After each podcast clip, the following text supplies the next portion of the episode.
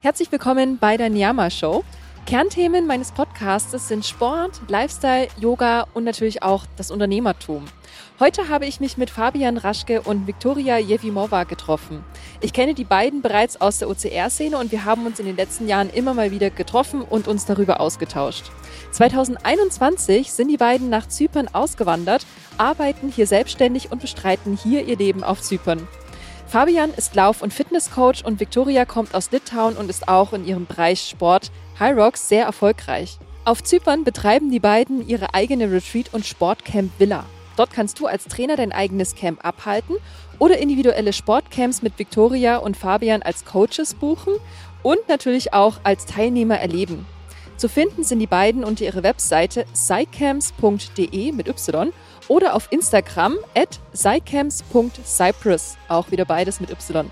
Alle Links findet ihr wie immer unten in den Show Notes. Ich selbst habe ihre Dienste als Retreat-Veranstaltungsort und Catering-Service vor ein paar Wochen wahrnehmen dürfen, denn ich habe mein eigenes Yoga-Retreat hier abgehalten.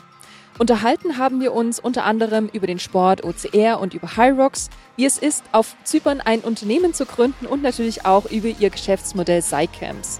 Alle Links findest du wie immer unten in den Show Notes und jetzt geht's los mit der heutigen Episode. Diese Folge wird durch meine Online-Yoga-Plattform Niyama.academy unterstützt und wenn du zu einem einfachen Monatspreis an wöchentlichen Live-Yoga-Stunden via Zoom und an On-Demand-Yoga-Kursen teilnehmen möchtest, dann gehe auf www.niyama.academy. Dort findest du alle wichtigen Informationen. Und jetzt weiter geht's mit dem Podcast. Fabian und Victoria, erst einmal herzlich willkommen bei der Niyama Show. Ich möchte als allererstes einmal über euren Sport reden, denn Victoria fliegt nämlich morgen nach Deutschland, um an einem High Rocks teilzunehmen. Jetzt, ich habe schon mal einen High Rocks gemacht, aber ich glaube, ich bin mit einer der letzten Personen, die erklären sollten, was High Rocks ist. Was ist denn dieser Sport? Möchte einer von euch mal erklären, was High Rocks ist? Ja, High Rocks gibt es äh, seit 2017 auf dem Markt sozusagen. Da haben sie das die erste Veranstaltung in, in Hamburg abgehalten und seit 2018 äh, ging es dann los mit mehreren Veranstaltungen äh, deutschlandweit und in, der, äh, in Österreich. Und seitdem ähm, Zeitpunkt sind wir dabei, äh, weil Fabian nämlich damals äh, was Neues gefunden hat und äh, ja, mich überzeugt hat, da dran zu, äh, teilzunehmen. Genau, weil wir kennen uns ja aus der OCR-Szene und ihr beide wart ja OCR auch super aktiv. Ähm, könnt ihr vielleicht mal so zwei, drei Rennen nennen, die so eure Top 3 waren aus dem OCR-Bereich, die ihr gemacht habt? Wir, also ich bin ähm, durch Fabian auch zum OCR äh, gekommen und ähm, dann letztendlich als, als äh, ähm, ja, ich das Blut geleckt habe, sind wir von äh, Rennen zu Rennen getingelt. Da waren sowohl Redsrenners, äh, so eine kleine familiäre Veranstaltung, als auch die großen Spartan Races dabei, aber auch den, den äh, ähm, härtesten ähm, OCR-Hindernislauf Europas, den Getting Tough, ähm, haben wir auch äh, bestritten. Und ähm, für mich war wahrscheinlich das schönste und das ähm, längste Rennen war es das äh, Predator äh, in Österreich, wo ich auf die Skipiste mit einem Sandsack hochlaufen durfte, um dann den Sandsack wieder zwölf Kilometer runterzutragen. Sehr schön. Also landschaftlich war das sehr schön. Ich weiß auch noch aus der OCR-Szene, du warst relativ erfolgreich oder bist eigentlich relativ erfolgreich in der Age Group gewesen. Was, ist es richtig? Ja, hier und da konnte ich dann schon auch einen Podiumplatz erreichen und das hat natürlich mich auch dann äh, motiviert, dran zu bleiben. Ja, Fabi, du hast auch OCR gemacht, aktiv selber. Aktiv, ja, aber lange nicht so erfolgreich wie Victoria. Genau, und ich weiß, ähm, ihr wart beide oder hauptsächlich du als Coaches unterwegs und habt ähm, Trainings angeboten. Ähm, das ist richtig. Also zum einen habe ich äh, Athleten äh, online vorbereitet, ja, das heißt Trainingspläne geschrieben, Kontakt mit ihnen gehalten und sie eben auf Rennen vorbereitet. Zum anderen haben Viktoria und ich, ähm, ich glaube 2016, haben wir einen äh, Anhänger gekauft, den man äh, ausklappen konnte und dann hatte man einen vier mal acht Meter großen Hangelparcours und äh, mit diesem Anhänger haben wir in Deutschland und Österreich ähm, Workshops zur Vorbereitung auf Hindernisläufe äh, durchgeführt. Ja, wo ging es vor allem darum, ähm, wie kletter ich, wie hangel ich, ja, wie komme ich über die Hindernisse. Ja, ich glaube, es gibt niemanden in Deutschland, der so viele ausgebildet hat wie wir. Ja, cool, interessant. Und da ich selber aus der OCR-Szene stamme, weiß ich so ein bisschen, dass jeder so bisschen seinen eigenen Einstieg hat in die OCR-Szene. Ähm, wie war denn das bei euch? Was war euer allererster OCR-Lauf oder wie seid ihr da hingekommen? Also für mich war das schon, schon lange auf dem Schirm. Und zwar habe ich den äh, Tough Guy schon, schon öfter mal irgendwie mitbekommen. Ja, also die, die Mutter aller Hindernisrennen Rennen aus England. Ähm, die Engländer machen ja viele verrückte Rennen, wie auch Man äh, Against Horse und, und sowas, ja, wo, wo, äh, wo man als, als Läufer gegen ein Pferd antritt. Ja, das ist ganz, ganz spannend. Und ähm, ja, der Tough Guy, der, der kam mir öfter mal unter. Und äh, das war aber lange in Deutschland noch kein Thema. Und äh, als es dann in Deutschland so ein bisschen Fahrt aufgenommen hat, ähm, ja, haben wir uns dafür interessiert und irgendwann haben wir gesagt, ja, lass uns das auch mal ausprobieren. Weil gelaufen sind wir sowieso schon. Und, weißt du noch, äh, wann das war circa? Also den ersten Hindernislauf haben wir äh, 2015 gemacht. Ja. Ja.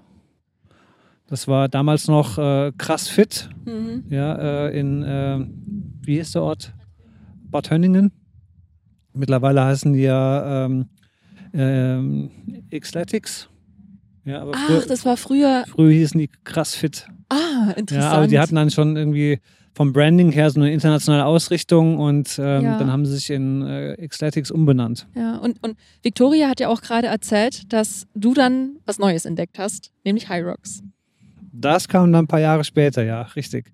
Ja, dadurch, dass ich sehr viel online unterwegs bin, äh, bin ich auch immer äh, ja, einer der Ersten, der die Dinge irgendwie so mitbekommt bei uns in der Sportszene. Und ähm, ja, als ich das gese gesehen habe, ich habe das gesehen, ähm, da hieß es noch Kurox, ja. Ähm, und äh, ich habe mich dafür interessiert, aber irgendwie habe ich gedacht, so, ah, das ist, weiß nicht, ob das was für uns ist, ob wir das können. Und ähm, ja, Kurox war eben der äh, Pilot-Test-Event vom heutigen Rocks. Da haben die es in Hamburg in ihrer äh, äh, Geburtsstätte äh, einmal einfach durchgeführt, probiert, ob das Konzept funktioniert. Hat offensichtlich funktioniert und im nächsten Jahr sind sie dann mit fünf Events, äh, vier in Deutschland, eine in äh, Wien, äh, hier richtig an den Start gegangen unter dem Namen Rocks. Die haben also auch aus, aus ja, Branding-Gründen, aus, ich glaube auch aus markenrechtlichen Gründen, den Namen nochmal geändert. War das dann, ist das quasi eine deutsche Firma, Hyrox? Das ist eine deutsche Firma aus Hamburg, ja. Ah, cool. Mhm. Das ist cool. Ja. Ich selbst ähm, habe Hyrox damals so ein bisschen mit einem sauberen OCR-Laufen verglichen, aber es steckt auch viel CrossFit im Sport Hyrox. Wie würdest du Hyrox beschreiben, wenn, wenn du es jemandem erklären müsstest, der so absolut keine Ahnung davon hat? Also mit CrossFit hat das wenig zu tun. Das, das mal vorneweg. Ähm, CrossFit ist eine Sportart, die ähm, vor allem auch sehr technisch ist. Ja, also du musst olympisches Gewichtheben beherrschen. Ähm, das lernst du nicht mal so auf die Schnelle und das kannst du auch nicht auf dem Massenmarkt äh, umsetzen. Das funktioniert nicht. Also das, da musst du schon viel, viel üben, um die Übung äh, hinzubekommen. Vor allem, wenn du dich dabei nicht verletzen möchtest, wird wahrscheinlich jeder CrossFit-Trainer mir bestätigen so.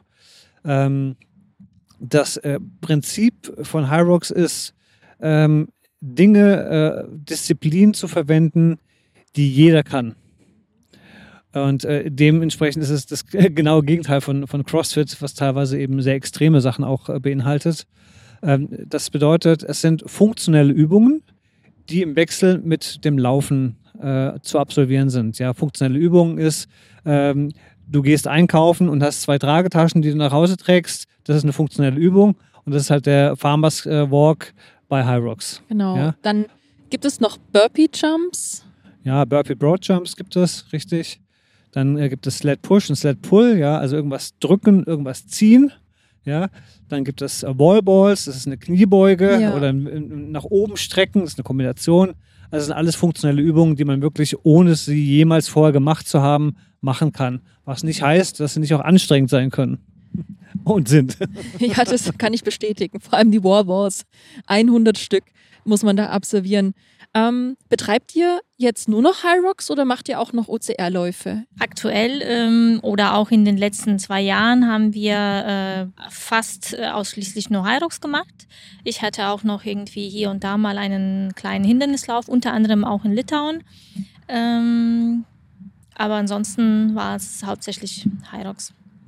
Ja, so ein paar Straßenläufe machen wir schon noch ab und zu. Die fallen dann runter, weil, äh, weil das so äh, normal ist für uns. Aber äh, hier auf Zypern äh, gibt es jeden Sonntag, äh, jeden ersten Sonntag im Monat gibt es einen, äh, einen Parkrun, einen 5-Kilometer-Lauf. Den machen wir relativ häufig und äh, ja, es gibt noch so ein paar andere Rennen. Also ab und zu laufen wir schon noch mal ein Straßenrennen. Aber Hindernisläufe gibt es halt hier ähm, relativ wenig. Es gibt nur zwei Anbieter und äh, Corona geschuldet äh, ist das die letzten zwei Jahre nicht stattgefunden. Ähm, deswegen, ja, wir müssen halt gucken, was wir machen, weil äh, die Fliegerei nach Deutschland ähm, ist äh, ja wirtschaftlich und äh, ökologisch äh, ja nicht so, dass man es jede Woche machen könnte. Das stimmt, das stimmt. Eine sehr spannende Frage, die mir dabei eingefallen ist, als ich darüber nachgedacht habe. Ähm, es gibt ja unterschiedliche Motivationen, einen Sport zu betreiben. Und Hyrox, weil du, wie du so schönes erklärt hast, sind viele funktionelle Übungen, fast schon alltägliche Übungen, die jeder machen kann. Jetzt macht man das ja hier auf Zeit und ballert da durch und kommt da schon an seine Grenzen. Ähm, was toll ist natürlich, wenn man den Parcours schafft. Manche kommen, nehmen teil und wollen einfach nur über die Ziellinie kommen. Andere sind ambitionierter und haben Zeiten im Kopf, die sie erreichen möchten. Ihr seid bestimmt auch eher ambitionierter an der ganzen Geschichte dran wenn man was beginnt und dann ein paar Jahre lang macht, entwickelt sich das einfach so in die Richtung, denke ich. Da will man sich verbessern und besser werden. Ähm, was motiviert euch, diesen Sport High Rocks speziell zu machen, auszuüben? Also für mich, äh, das Spannende ist diese Kombination aus Laufen und, und der funktionellen Übung. Ähm, vor allem auch, weil äh, ich meine Schwierigkeiten damit habe. Hm. Ja, also ich habe Belastungsasthma und äh, ich bin ein ganz passabler Läufer mal gewesen. Ähm, das heißt, ich, ich kann oder konnte äh, auf einem schnellen Niveau relativ lange durchhalten. Ähm, bei Harrox ist es aber so, dass du eben dieses Laufen hast und dann hast du aber die Peaks in der Belastung durch die fun funktionellen Übungen. Und äh, das schafft mich unglaublich. Und äh, das macht auch den Reiz aus, weil es eben so schwer ist. Und äh, ja, letzten Endes geht es darum, wie gut kann ich mich erholen, um auf der Laufstrecke wieder meine Laufpace zu halten. Mhm. Ja. Und klar, über die Zeit und über die Jahre sammelt man Erfahrung und häuft unglaubliches Wissen an, was ihr ja auch weitergebt durch eigene Coachings. Habt ihr das in Deutschland eigentlich auch schon gemacht? Ja, gut, wir hatten in, in Deutschland einfach eine, eine, Trainingsgruppe, mit der wir äh, immer mal trainiert haben. Und ich habe natürlich über mein Online-Coaching auch äh, verschiedene Athleten vorbereitet. Ja. Teilweise waren die auch hier bei uns äh, und ähm, der Dieter zum Beispiel, ähm, den habe ich zwei Jahre lang vorbereitet. Und der ist dann äh, im Mai bei der Weltmeisterschaft in Las Vegas in der Altersklasse M50 ist er Weltmeister geworden. Oh, also, wow, cool. Podium war das Ziel, aber insgeheim hatten wir beide schon auch den, den Titel im, im Hinterkopf. Äh, Im Jahr vorher ist er Zweiter geworden und ähm, ja, da war er noch auf dem Trainingslager hier bei uns vier Wochen vorher und dann hat es geklappt. Das war natürlich eine große Freude und sehr emotional für uns alle. Da sprichst du ein gutes Thema an, Trainingslager hier bei euch in Zypern. Ähm, euer Haus, euer Zuhause, eure Idee, die ihr hier macht, heißt Cycamps und ihr bietet jetzt aber nicht nur Trainingslager an oder speziell für High Rocks Coaching, sondern ihr seid hier relativ breit aufgeschlüsselt. Wie ich im Intro gesagt habe, habe ich ja auch hier mein Yoga Retreat abgehalten bei euch. Wollt ihr vielleicht noch mal kurz für den Zuhörer zusammenfassen, was man bei euch hier erwarten kann? Ja, also wir haben im Prinzip ähm, drei verschiedene Möglichkeiten, wie man zu uns kommen kann. Das eine, das sind äh, offene Camps, die wir ausgeschrieben haben mit einem festen Programm. Das Ihr macht dann das Programm? Genau, das Programm machen wir. Es könnte also zum Beispiel sein, im äh, Mai wird es eine Woche ähm, als Vorbereitung, als letzten Kick für die nächste Hyrox Weltmeisterschaft geben. Also eine Woche lang äh, sehr intensives Vorbereitungstraining, dann noch zwei Wochen Pause und dann ist die WM. Also es ist wirklich nochmal, um auf dem Peak fit zu werden, nochmal ja. hier so ein Kick. Äh, es kann aber auch eine Laufwoche im November sein, irgendwas in der Richtung. Das ist die eine Richtung. Ähm, das Zweite ist, dass wir Coaches, Trainern, Lehrern, äh, wie, wie auch eben dir, die Möglichkeit bieten, dasselbe zu machen, was wir hier machen, aber in dem Sinne äh, wesentlich einfacher, als dass sie einfach herkommen können. Sie finden alles schon vor, was sie brauchen. Sie müssen nur ihre Leute mitbringen und ihr Trainer da sein Leben und um den Rest kümmern wir uns. Ja. Und da möchte ich auch an der Stelle betonen, weil ich es ja am eigenen Leibe erleben durfte, dass ihr das wirklich ganz toll gemacht habt. Also ich als Yogalehrer habe mich mit euch hingesetzt und wir haben unseren Termin gefunden. Und in dieser Zeit musste ich mich weder um den Transfer kümmern, noch um die ganze Verpflegung, um das Catering. Das habt ihr beide übernommen. Und ähm, das ist bestimmt auch was, was ihr natürlich den anderen Trainern auch bietet. Und da kann ich nur sagen, aus der Veranstaltersicht das sind es große Punkte, die einem hier abgenommen werden. Aber man kann auch normal als Urlauber zu euch kommen, oder? Ja, das ist die dritte Option. Also man kann, ähm, wenn einem das offene Camp vom Termin her nicht zusagt oder äh, man äh, eins der anderen Angebote von externen Trainern nicht wahrnehmen möchte, kann man auch sagen, ich möchte ganz gern mit meinem Partner äh, eine Woche Sport machen und vielleicht mit Urlaub verbinden. Vielleicht möchte ich auch äh, nochmal ein Schnuppertauchen machen oder äh, eine Wanderung mit eingebaut haben, dann kann man sich bei uns melden und sagen, hey, wir, wir würden ganz gern dann, dann kommen, das und das sind unsere äh, Interessen, könnt ihr uns da was anbieten? Mhm. Und dann können wir sehr individuell ähm, auf die Leute zugeschnitten auch einen, einen, Trainingsurlaub anbieten. Cool, das ist mega. Was, was war denn eure Motivation dahinter oder euer Gedanke dahinter, sowas hier aufzubauen? Wir hatten selbst ähm, also wir waren selbst Trainingslager-Teilnehmer sozusagen. Also 2017 äh, waren wir in Spanien ähm, äh, zum OCR-Camp. Und das haben wir dann auch ähm, drei Jahre wiederholt, also sprich 2018 und 2019 ebenfalls. Und ähm, das war auch die Zeit im Winter, also in den, in den dunklen Wintermonaten, ähm, wo es in Deutschland äh, ja, äh, grau und kalt war, waren wir in Spanien und hatten äh, schönes Wetter, angenehme 16 Grad, äh, äh, sonnig, ähm, tagsüber zum Trainieren wunderbar. Und ähm, seitdem haben wir immer wieder mit dem Gedanken gespielt, ähm, eben die, den Winter äh, in den Warmen zu verbringen. Ja, und letztes Jahr hatten wir dann konkreter darüber nachgedacht, irgendwo anders zu überwintern. Und ähm, aus der Überwintern-Idee ist dann irgendwie im Mai äh, spontan der Gedanke aufgekommen, na, warum machen wir es nicht ganz? Warum ziehen wir nicht ganz ins Ausland? Ähm, das kam so ziemlich aus dem Nichts, als ich das der Victoria vorgeschlagen habe. Ähm, es hat aber dann nur zwei Wochen gedauert und sie sagte, ja, warum nicht? Wir probieren das mal aus. Und äh, drei Monate später äh, landeten wir hier äh, mit äh, Sack und Pack und Hund äh, auf Zypern.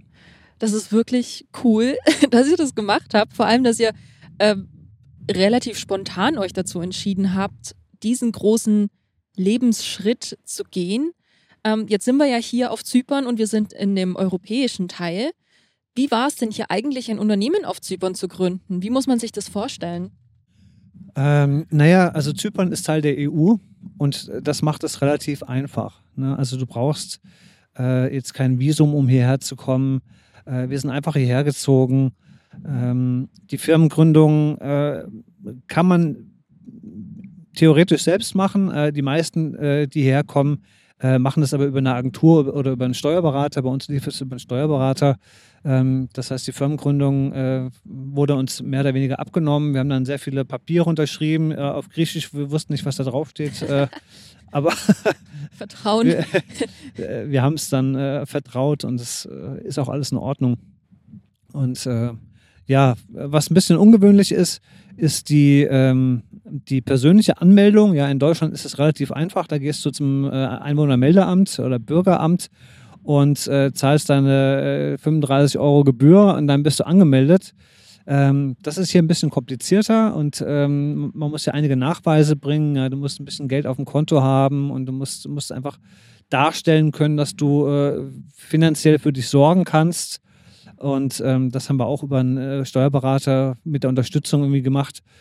Ähm, ja, weil die Amtssprache ist halt dann doch Griechisch, ja, auch mhm. wenn hier 80 Prozent der Leute Englisch sprechen, aber die ganzen Dokumente und so, das ist dann, äh, ist dann gerne mal in Griechisch und ähm, ja, da haben wir ein bisschen Geld bezahlt, aber dafür ist es gemacht worden und ist alles sauber und Das ist total interessant, da mal drüber zu sprechen, weil ähm, viele haben ja doch Fragen im Kopf und das Thema Ausland ist ja trotzdem immer so eine Art Mysterium, weil es ja nicht Deutschland ist. Und auch selbst viele wissen gar nicht, wie das in Deutschland eigentlich abläuft, ein Unternehmen anzumelden. Da geht man auch einfach zum, zum, ähm, ähm, zum Gewerbeamt, füllt den Zettel einfach, aus ja. und äh, hier ist es quasi auch so, nur auf Griechisch.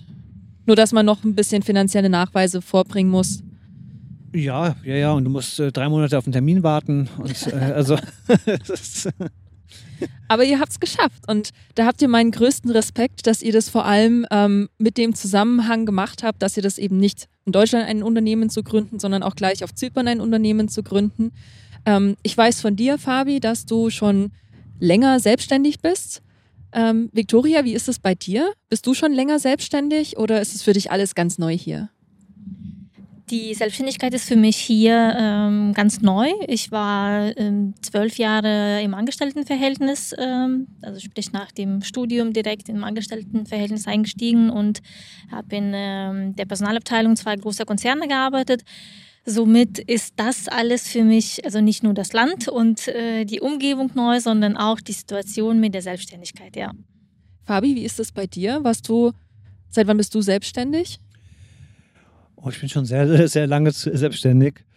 Ähm, ich habe so die ersten äh, Gehversuche schon mit 17 gemacht.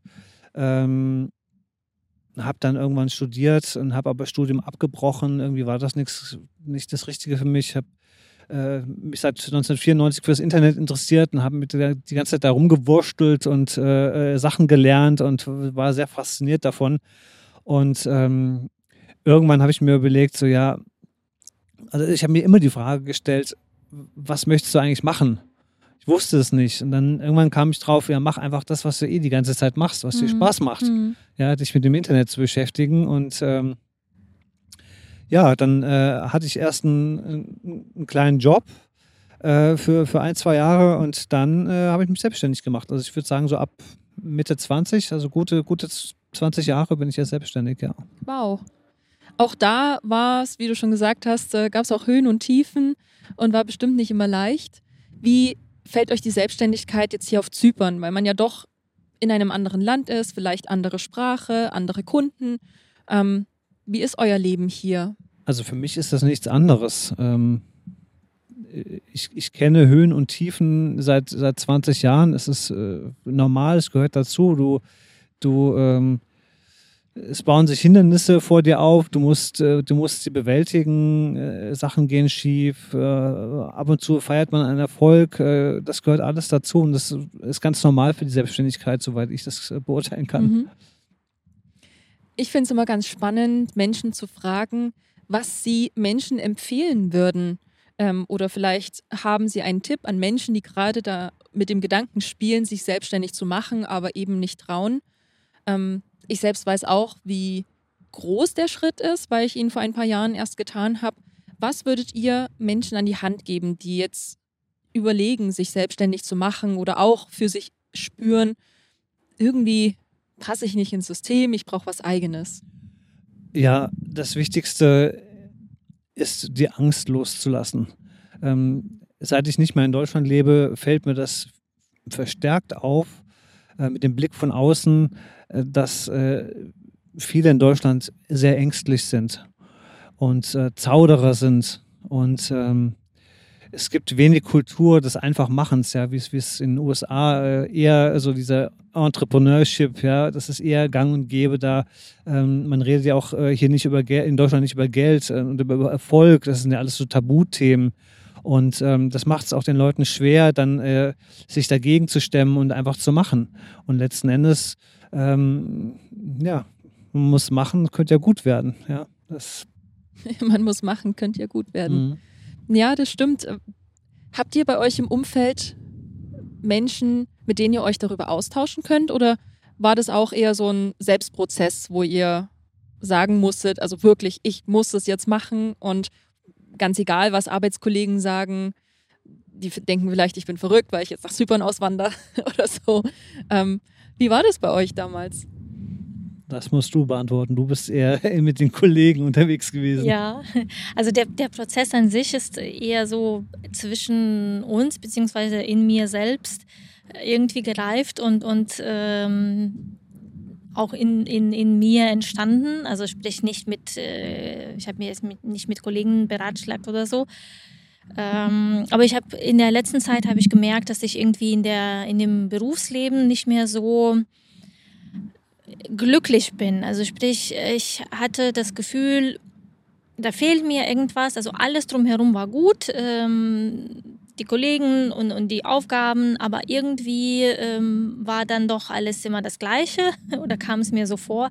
Und ich habe halt irgendwie äh, innerlich gespürt, da muss was her. Und scheinbar hat der Fabian zum richtigen Zeitpunkt eben die Frage äh, gestellt, ähm, ob wir umziehen äh, sollen. Ich sage auch bewusst umziehen, weil für mich ist es ja auch kein Auswandern. Ich komme aus Litauen, bin nach Deutschland umgezogen und dort ähm, 18 ähm, Jahre gelebt und jetzt äh, sind wir hierher gezogen. Und auf deine Frage zurückzukommen, ob, ähm, ob wir Kritiker haben, hatten, ob ich Kritiker hatte, nein. Es gab sehr viel ähm, ähm, Zusprache, sehr viel Bewunderung. Ähm, auch viele Aussagen aus der Richtung, ähm, wow, toll, ähm, das würde ich mir nie zutrauen, was natürlich auch mich irgendwo auch bestärkt hat, ähm, weil ich genauso wahrscheinlich vor diesen, also vor, vor der Entscheidung, vor Mai genauso gedacht habe, das würde ich mir nie zutrauen und äh, lieber in seinem in seiner kleinen gewohnten Umgebung bleiben, Menschen suchen nach Sicherheit und. Ich meine, das ist ein Schritt. Das ist ein Schritt ja. raus aus der Sicherheit. Ja. Ne, genau. man, man hat einen festen Job, man hat eine Wohnung, in der man lebt, man hat sein Einkommen und das ist einfach ein Schritt raus aus der Komfortzone. Definitiv, das war es auch dann. Ja, du hast es jetzt angeschnitten. In unserem Vorgespräch, nämlich mussten das Podcast zweimal aufnehmen, habt ihr gesagt, ihr mögt das Wort Auswandern nicht so. Ihr sagt da lieber umziehen. Warum? Naja, weil Auswandern so was Endgültiges beinhaltet. Ja. Und äh, das ist nicht endgültig. Also es kann endgültig werden, das wissen wir noch nicht. Aber äh, das Leben bietet einem so viel und äh, es, es, können sich so viele Wege auftun, ähm, dass wir nicht wissen, ob das hier unsere letzte Station ist. Äh, so alt sind wir jetzt auch noch nicht und äh, wir sind auch neugierig und bleiben neugierig und äh, ja, mal gucken, was die nächste Station ist. Für jetzt sind wir hier, wir sind hierher gezogen. Ich meine, das sind mit dem Flieger dreieinhalb Stunden äh, Flug von äh, Frankfurt aus. Ähm, wenn wir von Frankfurt nach München gezogen sind, dann wären wir mit dem LKW, mit dem Umzugs-LKW wahrscheinlich auch dreieinhalb Stunden gefahren. Ist jetzt kein großer Unterschied. Ja, der Unterschied ist das, was man im Kopf vielleicht draus macht. Aber so weit weg sind wir nun wirklich nicht. Da gebe ich dir recht. Ähm, also ich weiß nicht, vielleicht war das früher ein anderes Gefühl, weil durch das Schengen-Abkommen jetzt einfach Europa immer offener wird. Man kann einfach in jedes Land reisen ähm, und sich frei bewegen und auch aufhalten, wodurch das Wort umziehen ja doch eher besser passt. Wie du sagst, Auswandern ist so endgültig und umziehen fühlt sich voll normal an. Vielleicht noch ein Satz dazu. Ähm, Auswandern klingt auch so nach raus aus dem alten Land ja, als, als äh, das klingt so ein bisschen auch nach Flucht. Und ähm, viele, die auswandern oder auswandern wollen, ähm, die wollen das, weil sie einen Groll haben auf ihr Ursprungsland. Und äh, das haben wir gar nicht. Also weder Victoria nicht. Äh, wir haben keinen Groll auf Deutschland und wir sind nicht weg, äh, weil, weil alles so scheiße ist in Deutschland, wie es der eine oder andere vielleicht glauben mag. Ähm, nein, wir wollten einfach was Neues ausprobieren und deswegen sind wir einfach umgezogen und äh, ja, mal gucken. Ich finde ich find diesen Ansatz wunderbar. Und, und was du jetzt gerade sagst, kann ich dahingehend unterschreiben, dass wir auch damit konfrontiert worden sind mit der Frage, was uns denn an Deutschland nicht gepasst hat, warum wir jetzt diesen Schritt raus aus Deutschland gegangen sind. Und es ist eigentlich, ähm, nö, also es ist, passt ja alles. es passt ja alles, aber, aber man will was Neues. Man probiert was Neues ja. aus und, und ähm, die Welt ist unser Zuhause. Also ich bin ein großer Freund der europäischen Idee. Ich finde es großartig, äh, dass man in sehr vielen Ländern mit dem Euro bezahlen kann. Ähm, ich kenne das noch mit den Wechselkursen. Ich kenne aus der Kindheit auch noch die Grenzübertritte, wie, wie, wie, wie lästig das war.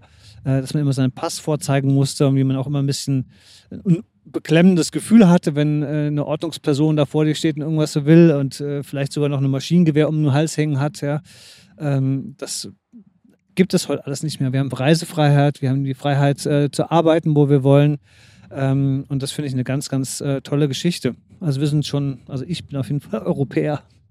Wenn man umzieht, dann zieht man ja von einem Zuhause in ein nächstes Zuhause.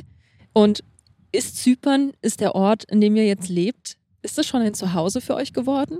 Ich denke, mittlerweile kann ich ja sagen, weil wir haben das jetzt, ähm, oder ich habe das jetzt selber gemerkt, äh, wir waren im, im Oktober, hatten wir uns eine Woche Urlaub nach einem Jahr Aufbau und äh, Vorantreiben des SciCamps, äh, haben wir uns eine Woche Urlaub gegönnt und waren in äh, Italien und Portugal.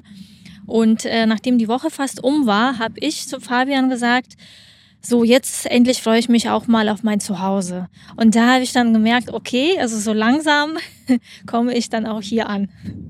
Das ging mir ganz, ganz ähnlich. Der gleiche Moment, äh, als es wir darum ging, zurückzureisen, das war zu Hause. Vor allem, als wir hier auch wieder reingefahren sind, äh, hier mhm.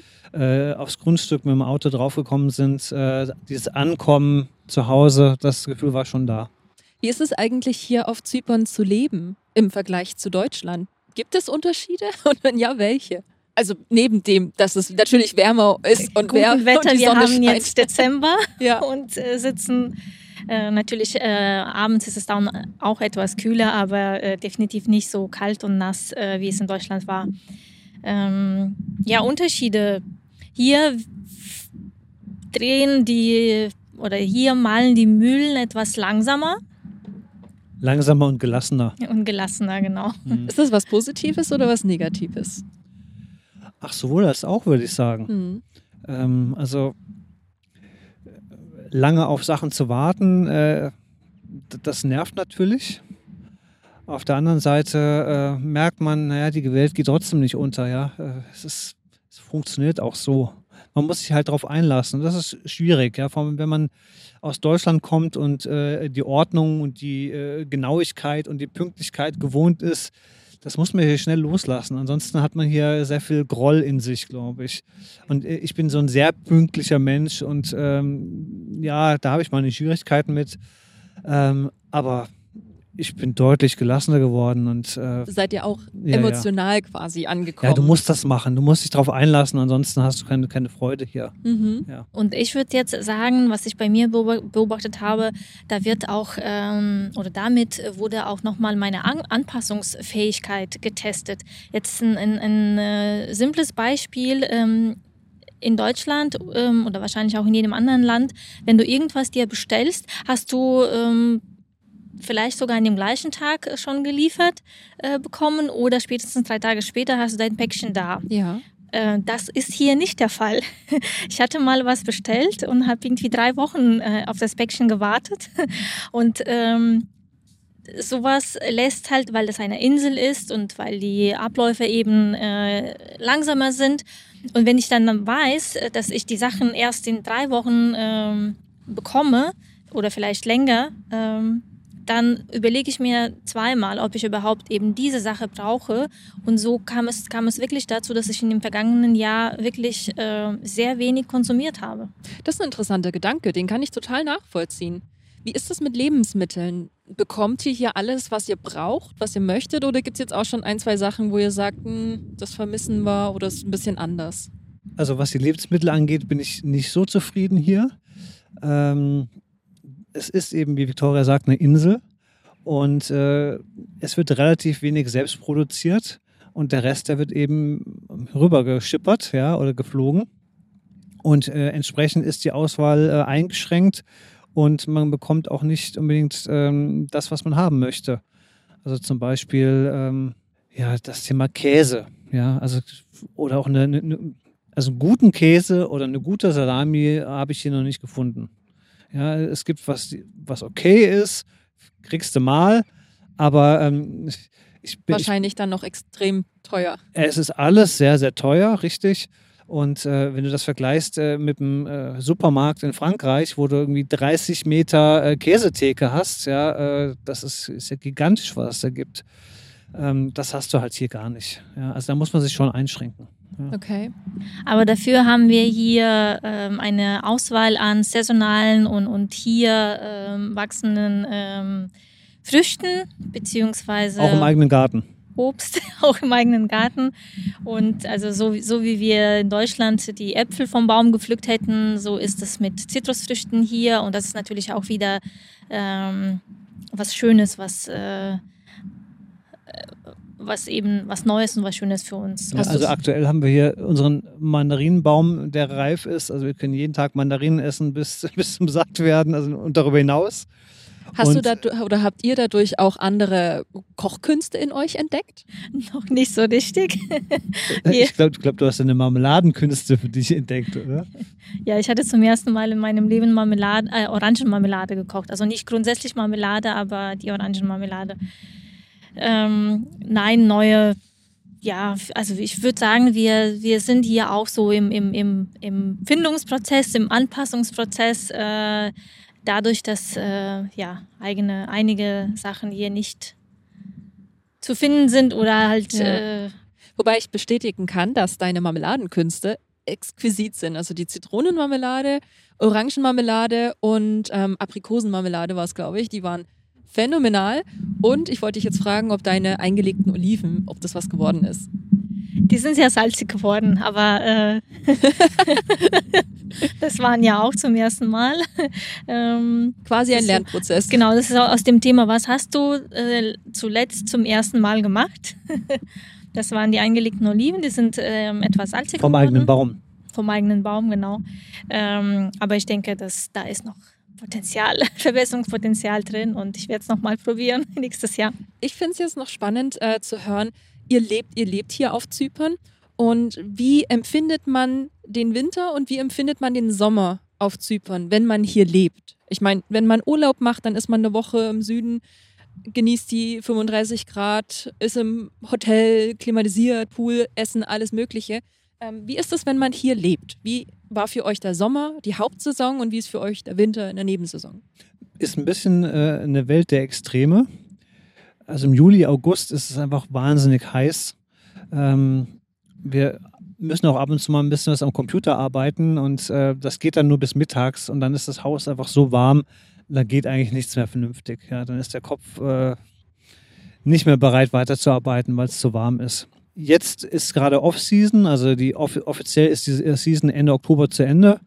Und eigentlich der ganze Oktober schon, November und jetzt auch Dezember, das ist somit die schönste Zeit, weil äh, die Wärme noch da ist. Wir sitzen jetzt hier Anfang Dezember in, in äh, kurzen Sachen. Ja, ja das morgen ist, einfach, ist Nikolaus. Ja, das ist, Verrückt. das ist wirklich traumhaft. Ähm, Januar, Februar wird ein bisschen scheußlich. Ja, ähm, es ist zwar nicht so richtig kalt, draußen äh, kannst du 15 Grad haben, in der Sonne könnte es auch mal bis 20 werden. Ähm, aber das ist eben dann nur in der Sonne draußen. Ja, ja, das Haus ist, drin ist kalt. Ist ja trotzdem. Ja, weil 14, isoliert ist ja nichts, das ja. kannst, du, kannst du vergessen. Also wenn du das Haus in Deutschland gewohnt bist, mhm. ähm, ähm, das ist ja so nicht gebaut. Äh, wie macht ihr das dann? Heizt ihr mit, mit der Klimaanlage oder Ofen oder Her äh, Herd? ähm, ähm, wie heißt das Kamin? Also wir haben hier einen Kamin, äh, der ist auch schön, wenn man sich direkt davor setzt, mhm. aber äh, fürs weitere Haus bringt der überhaupt keine Wärme. Mhm. Ähm, ansonsten haben wir noch äh, dann letztes Jahr erst einen, dann zwei äh, Gasöfen, so mobile Gasöfen äh, gekauft. Die haben ganz gut geholfen, um mhm. über den Winter zu kommen. Ja. Und für nachts im, im Bett hatten wir dann eine Wärmflasche. Ja. und tagsüber ähm, auch wieder der Anpassungsprozess. Äh, wir sitzen ja sehr, sehr viel und ähm, wenn du dann, also wenn, wenn ich dann merke, mir wird es äh, kalt, ähm, weil wenn du sitzt, bewegst du dich ja nicht, dann stehe ich eben auf und gehe raus, gehe in die Sonne und mache die äh, Runde ums Haus, Runde ums Block und somit komme ich auch auf meine Bewegung ähm, und danke auch ein bisschen Sonne. Ja. Wie macht ihr das im Sommer? Geht ihr da raus? Im Sommer sind wir eher morgens und ähm, abends unterwegs. Ähm, also so gezielt mit sich, wie, wie, eben der Urlauber das dann macht, äh, ähm, sich auf die Liege zu legen und, und einfach in, in, am, am Strand zu liegen, das machen wir natürlich nicht. Ähm, wir tanken die Sonne morgens mit dem, auf der Runde mit dem Hund oder auf der Laufrunde und genauso abends. Also da sind wir eher auch dann im Haus beschäftigt. Mhm, mh. Ja, wir haben eher ein bis zwei Stunden äh, maximal am Tag äh, in der Sonne und ansonsten sind wir im Haus und äh, dadurch hast du auch eine, eine ganz gesunde Gesichtsbräune, hast keinen Sonnenbrand und hast halt jeden Tag, das ganze Jahr über immer Sonne. Und musst dich ähm, gar nicht. Und, und musst nicht jetzt irgendwie so stoßweise irgendwie für ein, zwei Wochen lang die Sonne aufsaugen. Ja, ist äh, bestimmt auch gesünder. Mit Sicherheit, Haut, ja. Auf alle ja. Fälle. Also das ist auch der Grund dann, warum ihr eure Camps oder die Sportcamps hauptsächlich dann in den Herbst und in den Frühjahr legt, weil ihr sagt, das ist quasi die beste Zeit, um hier Sport zu machen, Sporturlaube abzuhalten. Wie die Temperaturen jetzt, du hast gesagt, wir haben heute 20 Grad wieder, das ist perfekt zum Sport machen. Wie ist es im Frühjahr? Ähnlich bestimmt, oder? Ja, im Frühjahr ist es ähnlich wie jetzt. Also so 15 Grad bis paar 20 Grad. Ähm, ab Juli ist es dann eben so, dass du nur morgens vor 8 Uhr äh, laufen gehen kannst oder eben in den Sonnenuntergang ist dann nach äh, 20, 21 Uhr. Ähm, das ist halt für, für ein Camp blöd. Das äh, geht zwar, aber. Ähm, aber als ja. Urlauber. Also als Urlauber kann man ja theoretisch auch zu euch kommen. Ja. Habt ihr da eine lustige Story, die euch mal widerfahren ist, als ähm, quasi Anbieter einer Unterkunft? Ich kann mir gut vorstellen, dass man da die dollsten Sachen erlebt, hier und da mal. Äh, wir hatten mal die Idee, eine Europakarte aufzuhängen weil wir Gäste aus so vielen verschiedenen Ländern schon hatten. Also wir hatten aus, aus äh, ganz vielen Ländern aus Osteuropa, aber auch aus Finnland, aus Italien, Frankreich, Deutschland natürlich, Österreich. Also wir hatten aus so vielen verschiedenen äh, Ländern schon Gäste, äh, dass wir das ganz gern mal äh, visuell darstellen wollen. Und äh, das ist eines der schönen Sachen, dass man einfach aus verschiedenen Kulturen, auch wenn es alles Europa ist, ist, ist ja trotzdem äh, doch sehr unterschiedlich, wie die Leute so ticken. Und äh, wir haben einfach sehr nette Leute kennengelernt. Und das macht Spaß. Stelle ich mir auch sehr inspirierend vor. Also ich glaube, weil jeder so ein bisschen was Eigenes mitbringt. Und ähm, ihr, ihr lebt ja auch hier. Quasi seid ihr mit den Gästen mehr oder weniger zusammen. Und dann unterhält man sich ja auch ne, und kann hier oder da das ein oder andere mitnehmen. Ja, auf jeden Fall. Thema äh, etwas mitnehmen. Ich weiß von dir aus unseren vorherigen Gesprächen, dass das Thema Vertrauen Vertrauen in das Leben, in die Dinge, dass es ein großes Thema für dich ist. Würdest du auch sagen, dass das für dich ein großes Thema ist oder geworden ist? So dieses, ähm, wie so eine Art Urvertrauen in die Dinge, wie sie passieren, in das Leben, in Entscheidungen? Das ist wahrscheinlich einfach äh, gelernt. Ich habe schon früh an einfach mit verschiedenen Dingen zu kämpfen gehabt und ähm, musste wieder aufstehen. Ich bin immer wieder aufgestanden. Und ich weiß, dass das Leben immer wieder weitergeht. Und man kann aus jeder Krise, aus jedem schlimmen Ereignis äh, wieder hervorkommen. Und ähm, ich bin davon überzeugt, dass mich nichts umhauen kann. Mich kann vielleicht mal temporär was umhauen, aber ich weiß genau, ähm, dass ich mir den Staub dann wieder abklopfe und dann geht es weiter. Es muss ja weitergehen es, es, es muss weitergehen und es, das klingt ja immer so einfach. Aber ich finde, es ist unglaublich schwer, sich anzueignen, weil man ja doch, es ist ja einfacher, wenn man erstmal ähm, verzweifelt oder dann lange in einem Groll steckt. Ähm, oder ja, es gibt auch viele Menschen, die verbittert da draußen sind und einfach den, den Ausweg nicht mehr sehen. Ähm, ich glaube, das ist nicht einfach. Und du hast da auch mit der Einstellung äh, meinen, meinen größten Respekt. Und auch, äh, ich finde es klasse, dass du sagst, ich, ich kann nichts umhauen? Also es gab mal einen äh, Vorstand bei IBM, ich glaube, der hieß Watson, äh, der sagte, wer bei uns im Unternehmen vorankommen möchte, der muss seine Fehler verdoppeln. Und ähm, das kann man auch ein bisschen aufs Leben übertragen und auch auf das, was wir vorhin schon äh, besprochen haben, nämlich, dass man keine Angst haben soll, sondern einfach die Dinge machen. Und du wirst so oder so, egal was du machst, auch wenn du nichts machst, wirst du auf die Schnauze fallen, immer und immer wieder. Dann kannst du auch einfach Sachen ausprobieren und damit auf die Schnauze fallen. Und ja, vielleicht wird es ja gut und vielleicht wird es auch nicht gut. Dann hast du was daraus gelernt, dann musst, machst du es das nächste Mal anders. Und ähm, wenn du natürlich immer in deiner Komfortzone bleibst und dich nicht traust, was zu machen, dann kann dir auch nichts passieren. Ja, das ist eben die Komfortzone, die in Watte gebauschte. Ähm, aber dann wirst du auch nie was erleben.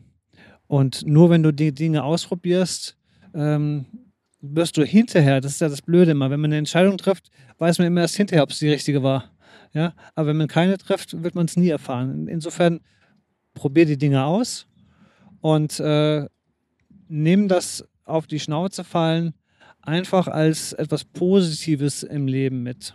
Ich habe mir angeeignet, ähm, immer zu überlegen, okay, was wäre denn das Worst-Case-Szenario mit dem Ergebnis, dass es nicht, die Welt niemals untergehen wird. Es gibt immer irgendwie eine Lösung. Ähm, und es gibt immer irgendwelche Wege, wie es weitergehen wird. Das ist auch eine, eine, eine gute Frage als, als Strategie, ähm, wenn man sich für etwas entscheiden möchte. Also die Frage, was ist das Schlimmste, was passieren kann und was ist die Lösung dafür? Also, dass ich, wenn das Schlimmste eintritt, dass ich dafür eine Lösung habe. Für alle anderen Sachen, die passieren können, das mache ich dann, wenn es soweit ist. Aber für das Allerschlimmste, was passieren kann, dafür habe ich eine Lösung. Also es könnte zum Beispiel sein, wenn ich sage, ähm, ich äh, möchte ein Jahr lang eine Weltreise machen und äh, verdiene mir äh, unterwegs das Geld dafür. Ja, was das Allerschlimmste, was passieren könnte, ist, kein Geld ist da. Das klappt nicht mit den Jobs. So, die Lösung ist, ich schaffe mir ein Polster, mit dem ich auf die Reise gehe, womit ich auf jeden Fall durchkomme. Und dann ist das schon mal äh, safe. Ja, es kann für jeden was anderes sein, aber Geld ist immer so ein Thema, was für viele ein Riesenproblem ist. Oder man sucht sich einen Job. Also, äh, oder man, man arbeitet bei, in der Bar als Barkeeper, also so einfache Jobs. Ich, ich glaube wirklich fest daran, dass man, wenn man will, überall auf der Welt einen Job findet. Und ich, weil wir hatten vorhin das Thema Auswandern oder Umziehen. Ähm, viele hält ja das davor ab, diese Angst, äh, dass sie scheitern und dass sie dann kein Geld mehr haben. Aber das ist eigentlich nicht wahr, weil es gibt immer einen Weg raus. Und wenn ich umgezogen bin und das vielleicht nicht klappt, kann ich auch wieder umziehen ne? und zurückziehen, kann, kann zurückgehen oder kann mir einen Job suchen. Es geht quasi immer weiter. Ja, also was, was vielen einfach da im Weg steht, ist oft auch äh, der eigene Stolz. Also wie, wenn wir bei diesem Beispiel bleiben, ja, jemand geht auf eine Weltreise und du sagst, ja, man kann immer einen Job finden, da bin ich ganz bei dir. Ähm, man muss aber eben sein hohes Ross verlassen. Das stimmt. Und äh, dann eben auch mal einen Job machen, was vielleicht unter dem eigenen Niveau ist. Ja, man ja? muss sich dieses ja? Scheitern des Projektes auch eingestehen und dann. Naja, es muss ja gar kein Scheitern sein, aber warum, warum, äh, wenn ich nun mal jetzt Geld brauche, äh, warum äh, gehe ich nicht mal äh, einen Monat lang Teller waschen. Ja, obwohl ich in Deutschland einen äh, gut bezahlten Job habe. Wenn man so eine Einstellung hat, dann kommt man auch immer weiter, dann kommt immer durch. Man weiß ja, man macht das jetzt nur einen Monat, weil man eben die Miete und, und was zu essen braucht. Und äh, im nächsten Monat geht es eben weiter, weil ich möchte ja mein Projekt, diese Weltreise weitermachen. Aber wenn man natürlich durchs Leben geht und äh, glaubt, äh, es wird einem alles nachgeschmissen und es läuft alles von alleine, dann wird es schwierig. Also ich muss gerade schmunzeln. Kleine Anekdote. Ich war damals, als ich äh, meine erste große Reise geplant habe, alleine, habe ich dreieinhalb Monate als Pizza-Auslieferer gearbeitet. Und war der, ein Job davon war entweder Kartons falten für Stunden oder eben den Abwaschdienst zu machen. Und ich stand da, habe den Abwasch gemacht und habe mir gedacht, okay, jede Stunde verdiene ich hier meine 4,50 Euro, weil es war ein Minijob bloß Trinkgeld, was man dann noch geholt hat. Aber in meinem Kopf waren es halt, okay, für 4,50 Euro kann ich einmal essen gehen in Thailand. Ähm, und hatte Spaß am Teller abwaschen. Also man selbst bestimmt, was man draus macht. Man kann die Sonnenseite betrachten oder eben ins Dunkle schauen. Wir kommen ja aus dem Sportbereich und äh, da wird ganz äh, häufig dieser Satz Survival of the Fittest genannt, was in dem Kontext völliger Blödsinn ist weil es nicht darum geht, dass der Fitteste überlebt, sondern es geht darum, wer am anpassungsfähigsten ist, also wer am besten fittet. Ja, das englische Wort Fitting. Ja. Ah, und, äh, ich habe da noch nie so drüber nachgedacht. Ja, und äh, niemand denkt darüber nach, aber äh, es geht darum, wer am anpassungsfähigsten ist, der überlebt. Ja, und wenn du etwas ausprobieren möchtest, wenn du in ein neues Land gehst oder was auch immer du machst, dann äh, ist deine Fähigkeit, dich anzupassen, ein großer äh, Indikator dafür, wie erfolgreich du sein kannst. Ja, das ja, auch, auch, ich meine, wir sind ja auch alle äh, äh kleine Unternehmer und auch im Unternehmen ist es ja so, in der eigenen Unternehmung, ähm, dass du ständig äh, mit, mit Sachen konfrontiert bist. Klar. Und äh, letzten Endes geht es darum, wie gut komme ich mit den Dingen klar, wie gut kann ich mich umstellen, wie kann ich mein Produkt anpassen, wie kann ich meine, mein Marketing äh, anders ausrichten, um äh, ähm, eben erfolgreich zu sein. Ja? Wenn man eine ganz klare Vorstellung hat, äh, wie etwas zu laufen hat und davon nicht abkommt, dann, dann wird es schwierig. Ja, dann, dann, dann ich meine, wir haben ja vorhin erzählt, was wir hier auch in, in, in Zypern für äh, Sachen haben, die nicht so toll sind. Aber man muss sich halt anpassen. Es ist eben hier. Genau, und dann macht man das Beste daraus und ähm, findet so seinen Weg. Wenn ich euch jetzt sage, ihr, ihr wisst ja, ich bin Yogalehrerin und äh, stecke sehr tief in der Materie drin, dass äh, das, worüber wir jetzt in den letzten 15 Minuten geredet haben, eigentlich alles Yoga ist. Vom Vertrauen in das Leben ähm, heißt Ishvara Pranidhana bis hin zu Aparigraha nicht Anhaftung, sei es Anhaftung an Gefühle, Einstellungen. Unsere Einstellung kann sich auch verändern. Genauso wie die Chef Geschäftsidee, mit der ich vielleicht mal angefangen habe, wenn ich an der krampfhaft festhalte, dann ist es ziemlich unwahrscheinlich, dass das draus wird, was ich mir einmal vorgestellt habe. Wir müssen alle adaptieren und wir entwickeln uns alle, alle weiter. Und ähm, weil ich jetzt gerade beim Thema Yoga bin, möchte ich euch fragen, ist denn das Thema Yoga für euch präsent? Macht ihr beide Yoga? Nicht so oft, wie ich das gerne hätte. das ist ja mit vielen Dingen so. Ja, also grundsätzlich mache ich gerne äh, Yoga. Ähm, und ich wünsche mir, dass es äh, in der Zukunft ein bisschen mehr wird. Ähm, aber in der letzten Zeit war es dann doch etwas wenig. Das Thema Yoga umfasst ja vor allem, also hauptsächlich denken viele als erstes an den körperlichen Aspekt. Fabi, würdest du mir zustimmen, wenn ich sage, dass Yoga wichtig ist für einen Sportler? Äh, ob es jetzt Yoga speziell sein muss, äh, würde ich nicht behaupten, aber ähm, das, das Verhältnis von äh, Anspannung und Entspannung ist äh, entscheidend, wenn man sich weiterentwickeln möchte. Und ähm, wenn man äh, ein äh, schweres Krafttraining macht oder ein hartes Ausdauertraining ähm, und dann die Entspannung weglässt und nur Unterspannung ist, dann wird man sich nicht steigern können. Das heißt, man braucht immer diesen Ausgleich. Und ähm, da ist Yoga natürlich äh, ein, ein super Mittel. Ja. Genau, das Yin und Yang im Leben, sagen wir so schön ja. beim Yoga. Wobei ja. äh, das Yang steht für die aktive Energie, also unser ganzes Bowling, tagsüber Sport, Rennen gehen, Stress in der Arbeit, Workaholic und die Yin-Energie ist quasi dann der Ausgleich. Ruhe schaffen im Alltag, dehnen, mobilisieren, einfach mal zurückfahren, nichts tun. Ähm, ihr seid beide selbstständig. Wann habt ihr das letzte Mal wirklich nichts getan? Ich habe tatsächlich diese Woche äh, naja, nichts, nicht, nichts getan, aber ich, ich habe, ich hab, äh, weil es mir gesundheitlich nicht ganz so gut ging, ähm, tatsächlich irgendwie äh, vier Stunden am Tag auf der Couch rumgelümmelt und äh, irgendwelche Serien geguckt. Äh, das gönne ich mir normalerweise so in, in dem Umfang nicht. Ähm, aber ansonsten ist es schwierig. Also in den anderthalb Jahren, die wir jetzt in Zypern sind, ähm, haben wir doch überwiegend äh, gearbeitet und haben noch Potenzial, was das äh, Entdecken der Insel angeht. Ja, also wir haben hier in der näheren Umgebung haben wir zwar einiges angeguckt, aber ähm, das ist ja maximal ein Drittel der Insel und da haben wir auf jeden Fall noch äh, Luft nach oben.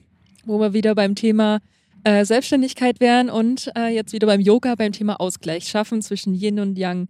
Was wäre es denn auf der Insel, was ihr euch unbedingt nochmal anschauen wollen würdet?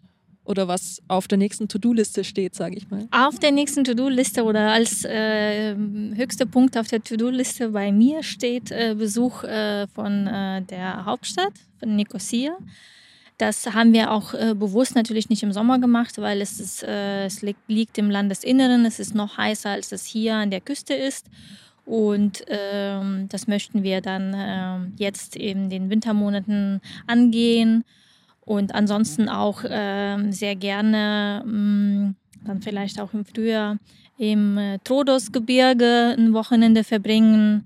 Ähm, das eignet sich auch sehr gut äh, im Sommer, weil es dann doch ein paar Grad kühler dort ist. Ähm, und auch schön, äh, ja, das ist ein, ein, ein bewaldeter Gebirge, also sprich äh, nicht so nicht so kahl und äh, die Bäume bieten Schatten und äh, die Natur ist da sehr schön. Also das, das, das sind so die zwei Ziele, die wir uns gerne als nächstes anschauen würden.